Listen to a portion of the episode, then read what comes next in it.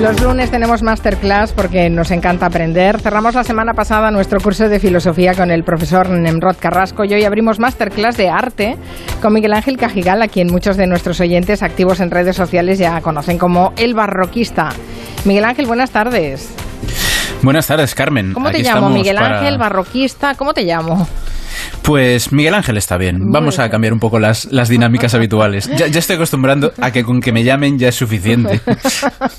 bueno, quienes todavía no han compartido sus hilos en Twitter o en Instagram o en YouTube, decirles que Miguel Ángel Cajigal es doctor en Historia del Arte, divulgador y educador en museos y tiene un montón de seguidores porque llevo desde las tres recibiendo muchos parabienes para ti y para mí porque estés en, en el programa. Les voy a recordar también que tenemos un WhatsApp por si quieren sugerir temas, hacer comentarios a propósito de lo que nos cuente Miguel Ángel Cajigal, que es el 638-442-081. Bueno, las primeras clases son un poco, a ver, estado de la cuestión, ¿no? Eh, y, planteaba a Miguel Ángel eh, una pregunta que podíamos intentar responder hoy en esta primera masterclass. ¿El arte sirve para algo? Es provocadora la pregunta. Es, la primera clase es el día que miras al profesor a ver si va a ser un hueso, ¿no? A ver cómo respira, si hay que tomar más apuntes o menos. Y yo creo que es un, buen día para, preguntarnos eso, si sirve el arte para algo o, o no. Es cierto que yo creo que desde la historia del arte, pero también desde la propia creación artística, tenemos que ser como muy críticos con, con esta pregunta, porque a veces los que estamos dentro de este mundillo pensamos que por supuesto, claro que sí, es muy importante. Pero lo cierto es que miramos alrededor y hay mucha gente que o bien no es consciente de la importancia que el arte tiene en su propia vida, mm, lo hemos visto ahora con la pandemia, ¿verdad? Eh, la cantidad de creación artística a la que las personas han recurrido pues para mantener la cordura, entre otras cosas, tantos meses en casa. O bien simplemente se desdeña. Los que estamos en la historia del arte sabemos que siempre te dicen, pero eso que tú haces sirve para algo o tiene alguna utilidad, ¿no? Pues es, es, como la pregunta típica, te miran raro a ver exactamente de qué te alimentas, porque evidentemente del arte no se come. Eh, el arte es muy importante, porque como ha dicho varias, varias personas han dicho en redes sociales, eh, es una de las cosas que nos diferencian de otros animales. Si, si hay una cosa que nos diferencia de la mayoría de animales, parece que es esta, ¿no? Que nosotros y nosotras tenemos la capacidad, los seres humanos, de crear arte. Pero también eso nos puede llevar a un jardín un poco complicado, que es de esos jardines, Carmen, que yo pretendo evitar, que es, vale, el arte es una cosa que nos emociona. Porque ya sabemos que el arte nos emociona, pero cada vez que alguien dice el arte es una cosa que me emociona mucho, mm, un historiador o historiadora del arte tiene un microinfarto y dice, bueno, sí, vale, pero... Vale, sí, pero además, ¿no? Está bien, está bien. Claro, Hombre, yo le veo una clara función social también, y es que, eh, a fin de cuentas, el, arte no solo sirve para que los artistas expresen sus sentimientos y estas cosas, sino que también para los que lo vemos puede ser una representación de la sociedad que nos rodea, ¿no? Eh, ahí está cuantísimos retratos, cuantísimos eh, cuadros que nos trasladan a una determinada época y nos explican qué es lo que pasaba, igual que un libro de texto, ¿no? Ahí está la clave. Yo siempre he defendido, además me toca, profesionalmente, evidentemente, que el arte, dentro de eso que llamamos la historia de las mentalidades, pues es una de las piezas principales. Probablemente pocas cosas dan tanta información como el arte sobre cómo se pensaba en una época. Porque al final, y aquí la gente de historia convencional se va a enfadar un poco conmigo, los documentos son una cosa un poco fría. A veces jugamos a reconstruir el pasado y no tenemos otra cosa más que los documentos, pero sería como intentar reconstruir el 2021 pues por las facturas de la luz y de internet de las personas, pues da datos, pero a veces tenemos que reconstruir demasiado. Con el arte es cierto que se recogen muchos aspectos de la propia sociedad, de la época, de la cultura que ha producido esos objetos artísticos. No es que necesariamente nos tenga que emocionar, porque si no, pues cuando entrásemos en el Museo del Prado o en el Museo Nacional de Cataluña o en el Louvre o donde quisiésemos en un gran museo, moriríamos de una subida de azúcar, vamos, digo yo. O sea, si todo el arte nos emociona, pues cuando entramos en un, en un gran macro contenedor de estas características, donde tenemos a lo mejor 400, 600, 1000 obras de arte, si nos vamos emocionando paso a paso, lo tenemos muy complicado. El arte en realidad yo creo que sobre todo para lo que ha servido tradicionalmente es para comunicar ideas. Fundamentalmente, el arte es un vehículo de comunicación de ideas, que pueden ser las ideas de los artistas y de las artistas, pero no necesariamente. Nosotros en la actualidad tenemos una visión muy moderna del artista, ¿no? ese, ese artista casi siempre hombre, genial, encerrado, atormentado, un poco el prototipo de Van Gogh o de este tipo de artista que en realidad no encaja con lo que han sido los hombres y las mujeres que se han dedicado al arte a lo largo de los siglos en la mayoría de las culturas. Si nos vamos a Japón, o nos vamos a la América precolombina, o nos quedamos aquí mismo y vemos a la gente que iluminaba manuscritos en el siglo XII o en el siglo XVI, eran artistas, pero normalmente lo que reflejaban no eran sus ideas, sino las ideas de quien pagaba y quien pagaba era el que veía sus ideas transmitidas a través del arte. Esta diferenciación es importante, porque a veces nos cuesta hacerla, es decir, vivimos en una época en la que la gente que se dedica al arte pues pone su subjetividad mucho en lo que crea y nos cuesta a veces recordar que en el pasado, pues si Sofonis Van la retrataba a Felipe II, pues lo retrataría un poco como a Felipe II le apeteciese salir retratado, no como a ella le diese la gana, ¿no? Eso hay que tenerlo muy en cuenta. Yo siempre pongo un ejemplo que a lo mejor es un poco cruel, pero cuando, cuando veo los retratos de, de Carlos III y Carlos IV pintados por Goya, yo siempre le digo a mis alumnos, recordad que Carlos III y Carlos IV se tenían que ver bien en ese retrato. O sea que si en ese retrato ellos se veían bien, podéis haceros una idea de cómo se debían ver normalmente cuando se miraban al espejo. A pesar de que en esos retratos de Goya uno ve que también el autor ha intentado meter algo de mensaje, ¿no?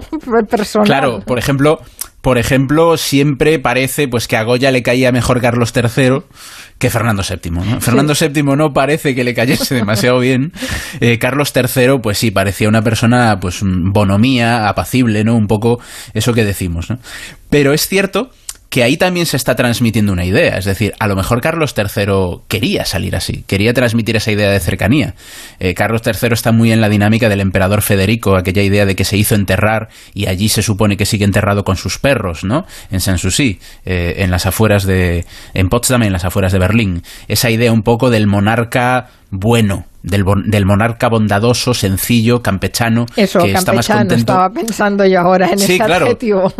Sí, sí, pero es un tópico justo que ha llegado hasta el presente y lo podemos rastrear en el arte, ¿no? ¿Cuándo se empiezan a representar los gobernantes de manera así, campechana, ¿no? Como Carlos III en el retrato de Goya, que parece que acaba de llegar de cazar con sus perros favoritos y que todavía tiene el polvo del camino de haber estado disparando la escopeta cinco minutos antes. Pues la, eso la también es una La idea. gran mayoría de mandatarios o de reyes o de altos dignatarios siempre los montan en caballo. Por algo Claro. será. Sí, además, bueno, incluso algunos que probablemente no montarían tan, de manera tan diestra como parece en los cuadros, ¿no? Ahí tenemos esas tensiones, casi, casi, no sé si decir microdiplomáticas, pero sí tensiones políticas evidentes en los retratos de Velázquez. En el reinado de Felipe IV tenemos a dos grandes personajes a caballo, al rey y a su valido, el conde duque de Olivares. Sí, señor. Entonces es un poco como, bueno, aquí tenemos una pequeña tensión, ¿no? Claro, Olivares eh, era Olivares, mandaba mucho, sabía lo que estaba haciendo por el reino, la de complicaciones en las que estaba metido, y a lo mejor para sus adentros pensó en un momento, pues mira, qué narices, me voy a retratar yo también aquí como si fuera yo el rey, porque el retrato de Olivares no deja de ser un poco osadía. Está retratándose, ya lo había hecho el duque de Lerma, evidentemente no es el primer Olivares, pero se está retratando mm, con una imagen que transmite una idea, y esa idea se asociaba fundamentalmente al rey. Ahí a veces nos cuesta ver esas ideas que están subyacentes, pero siguen estando ahí. O sea que el, ar- arte es... Ah, perdona, no, no, iba a subrayar No, no, que la- el arte es política, es evidente, ¿no? Se hace El arte también. fundamentalmente es muy político y lo ha sido durante mucho tiempo en la medida en que las fuerzas económicas que han podido financiar, subvencionar el arte durante muchos siglos eran unas. Mm, Hasta que, hasta que a partir del siglo XVI, XVII, la burguesía comienza a tener un poco más de fuerza y también poder económico, el arte era cosa pues de mandatarios, gobernantes, emperadores, papas y no mucho más. ¿Qué ejemplo El- el querías arte- ponernos?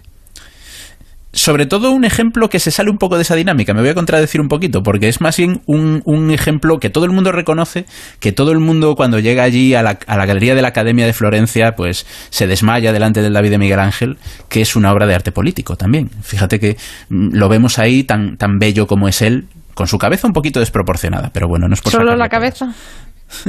Tiene una mano ahí también como gigantesca, ¿no? La verdad es que es muy expresionista, casi diríamos. Aquí alguien se puede enfadar conmigo, pero Miguel Ángel tenía una manera de concebir la imagen muy especial y se ve en sus últimas obras y ya algo se empieza a ver en el David. Pero el David no es simplemente un ejercicio de estética, de decir, ah, vamos a hacer un cuerpo masculino que sea bello.